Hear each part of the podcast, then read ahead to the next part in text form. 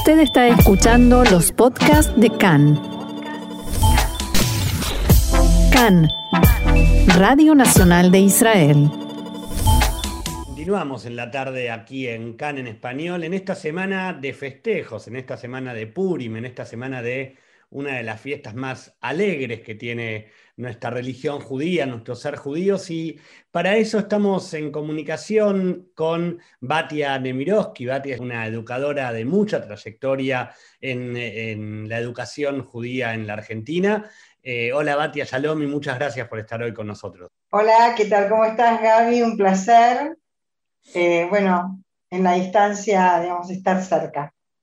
Muchas gracias por estar con nosotros, Batia, y queríamos hoy charlar un poco contigo eh, acerca no solamente de la festividad de, Purim, sino para, para, poder ahondar un poco más en, de qué manera desde la educación eh, se trabaja o se, trabajó durante tantos años eh, con los chicos y con las diferentes edades, una festividad como esta que de alguna manera la historia comienza hablando de una situación de odio, de, venganza, de deseo de muerte y termina convirtiéndose en un festejo, ¿verdad? Sí, a ver, eh, la, la indicación de celebrar Purim aparece en la misma medida. Digamos que eh, esta situación debe ser recordada. Pero bueno, vale la pena ir un poquito eh, específicamente a una aclaración respecto de lo educativo. Me parece que este, todos los aprendizajes, todos los mensajes, todas las este, cuestiones significativas que surgen de la celebración de Purim y de la lectura de la Meila son trabajadas de distintas maneras de acuerdo a los niveles etarios. Yo diría que en lo que llamamos Girarraj, los niños pequeños y la, primera parte del nivel primario, digamos, se centraliza en el relato, insisto que es un relato porque históricamente no tenemos evidencia de que Purim eh, refleje un hecho real que haya sucedido, sabemos que es un relato, es la medina, contando, con los chicos chiquititos contando precisamente que este, es un relato, que esto no es una historia, porque desde pequeñitos me parece que esto es importante. Les vamos a contar un cuento, que suponemos que parte de este cuento está basado en algún episodio que le sucedió hace mucho, mucho tiempo a nuestros antepasados que vivían en Persia. ¿Sí?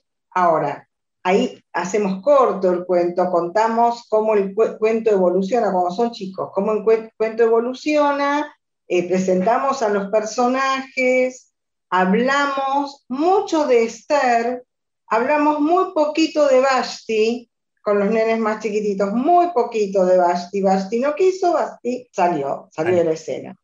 Con los chicos más chicos hablamos poco de Basti, con los más grandes vamos a hablar más de Basti. Y ahora te voy a explicar por qué. Es un momento en el mundo en el que es bueno explicar por qué hay que hablar de Basti.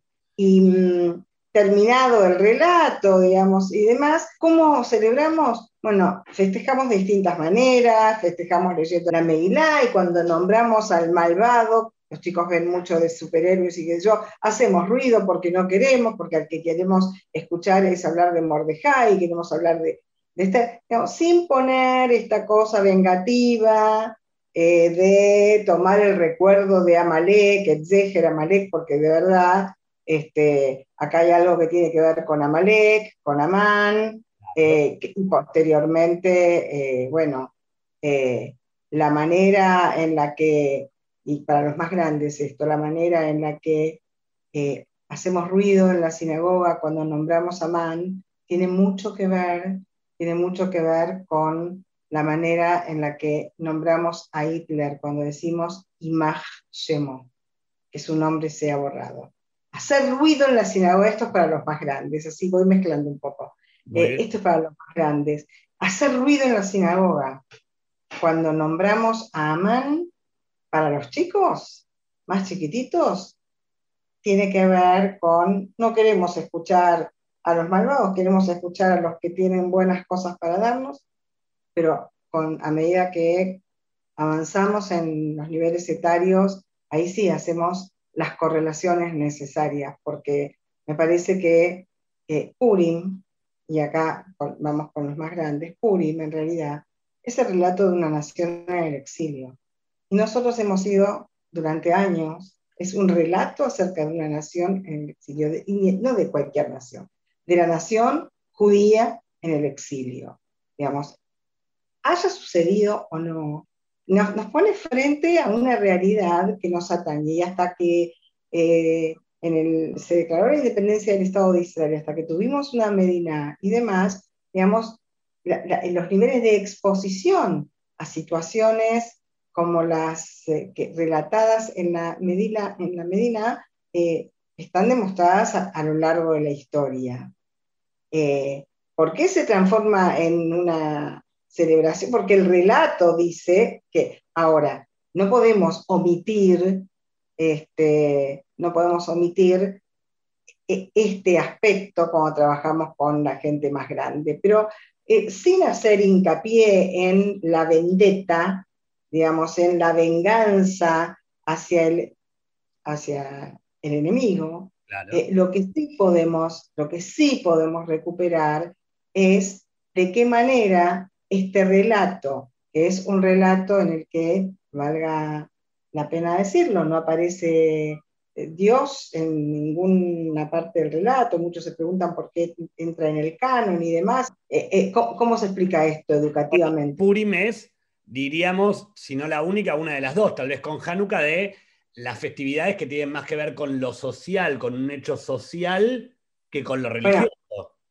ambas tienen que ver con el hecho de la supervivencia en, y, de distintas maneras. En Hanukkah lo que intentaron fue disolver nuestra identidad. Digamos, en Hanukkah recordamos que querían disolver nuestra identidad, retirarnos de lo judío, no era aniquilarnos físicamente. ¿eh? Hanukkah, digamos, ponía en riesgo, la época de los griegos, ponía en riesgo al judaísmo. Purim ponía en riesgo a los judíos. Son dos cosas, no para trabajar con los chicos chiquitos, pero sí para interpretar. Por eso, digamos, Purim es una, una, celebración que nos presenta vivamente como un pueblo de sobrevivientes. Y nosotros la celebramos justamente por eso. Y después de la, de la creación del Estado de Israel, más sentido tiene celebrarla señalando esto de la capacidad de sobrevivir que ha tenido el pueblo a través de y la necesidad que tenemos de tener figuras que actúen de acuerdo a los valores judaicos y desde la lente del judaísmo. Dios no está mencionado, pero Esther y Mordejai actúan de acuerdo a su ser, a su ser judío y a la creencia de que va a llegar la ayuda. Ella, ella se expone como se expone cuando decide este, ir a pedirle a, a Hashverosh y a contarle, a contarle toda la intriga y demás, porque Mordejai le insufla la fe en que va a tener, de que hay que tener fe que esto, el tema de la fe está presente, aunque el nombre de Dios no esté incluido, aunque Dios no sea nombrado una sola vez en la Meila. Ahora tenemos dos figuras femeninas en la Meila, digamos, esto es para los más grandes, eh, para los adultos, Vashti y Esther. La Meila dice que el rey le pidió a Basti que mandó a buscar a Basti con, sus, con siete eunucos, bueno, en fin, con una cantidad de detalles, y que aparezca solo con su corona, que aparezca con su corona, con su corona porque él quería mostrar su belleza. Basti se niega, y ella quiere seguir con el banquete que ella tiene con las mujeres. Basti se niega absolutamente. Ahora, hay muchas interpretaciones respecto de por qué se niega Basti, pero una de ellas es, que, aparece en un Midrash, es que en realidad el rey quería que aparezca solo con su corona. Nada más. Desnuda, digamos. Que, que, vaya a mostrar su belleza, quería regodearse frente a los otros con su belleza.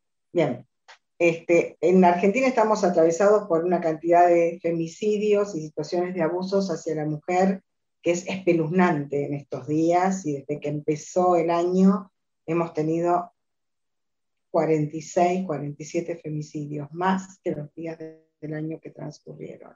Entonces, cuando yo pienso en la Argentina y pienso en eh, la cantidad de situaciones de abuso familiar que se han producido por la pandemia en todo el mundo en general, este, y el mundo judío no está distante de, de esto, me parece que este, abordar también a Vashti desde esta, este personaje, digamos, es como, bueno, ponerle este año a lo mejor la mirada a algunas cuestiones distintas. Esther misma, Esther es Adasa, su nombre no es Esther, ella se presenta al concurso de belleza como Esther. Y la verdad que la raíz de Esther está vinculada con eh, una raíz persa que significa estrella y demás, pero también tiene que ver con la diosa Astarte. Pero Esther tiene las letras, cambias un poquito y puedes decir Astir. ¿Y qué es Astir? Astir es voy a esconder. Con lo cual, a ver, Purim es esta celebración en donde no todo lo que parece es y no todo lo que es parece ser lo que es. Entonces habla también de, otros tiempos, de otros espacios, de otras sociedades, y hay, o sea, hay muchos costados por los que se puede trabajar en los sentidos que tiene la celebración de, de Purim, sin por eso eh, caer en el tema de la absoluta venganza. Lo primero que aparece es el tema de la suerte, digamos, Pur este, quiere decir suerte, porque fue tirado al azar, fue azarosa la manera en que fue elegida la fecha, y bueno, hay cuestiones que tienen que ver con el azar y hay cuestiones que tienen que ver con los, con los enigmas. El azar nos dice que la vida es aleatoria, cuando hablamos del azar sabemos que la vida es aleatoria, dónde nacemos, quiénes son nuestros padres, de qué manera. Mm, esto no lo elegimos, lo que nosotros elegimos es qué hacemos con eso. ¿Qué hacemos con eso? Y me parece que este es un mensaje de Purim y es el mensaje que nos deja, uno de los mensajes de Purim. Estamos transitando un mes en el que tenemos que disfrutar. Bueno, disfrutar en medio de la pandemia a veces es difícil, pero sin embargo dice que desde que empieza el mes de Adar eh, empieza la alegría, ¿está bien? Y sin embargo tenemos un ayuno en Adar. Empieza la alegría y también ayunamos, porque recordamos que la reina Esther ayunó antes de ir a, presentarse ante el rey, porque tenía miedo, porque tenía miedo, y ese ayuno también muestra su fe en Dios, que no está nombrado, pero está. ¿Y de qué nos reímos en Purim? ¿De qué nos reímos? Nos reímos porque tuvimos suerte, porque la suerte se dio vuelta. Nos reímos porque podamos reírnos, tenemos esta capacidad de, eh, como pueblo también, de, reír, de reírnos aún en los momentos más eh, difíciles, eh, porque aprendimos que finalmente podemos reírnos también de quienes nos han hecho daño. Bueno, yo, yo quiero quedarme con, con esto último que decías, de que Purim es una celebración a la supervivencia y en definitiva el pueblo judío es un pueblo que sobrevivió tantas veces y que seguro va a seguir sobreviviendo y que también tiene que ver con lo último que vos planteabas acerca de que, qué hacemos con las cosas que nos pasan. Y bueno, también, también el saber qué hacer con lo que nos pasa llevó al pueblo judío a poder ser un pueblo de sobrevivientes. Absolutamente, absolutamente. Batia, quiero agradecerte por, estos minutos con nosotros aquí en Can en Español. Es eh, un placer escucharte y seguramente para, próximas charlas volveremos a contar contigo. Bueno, Hack Purim Samea, no bebamos tanto que no podamos reconocer a quienes tenemos enfrente, pero acordémonos que en Purim es eh, importante poder alegrarnos y por eso el vino. Gracias, Batia. Era la profesora Batia Nemirovsky. Nosotros continuamos aquí en CAN en español.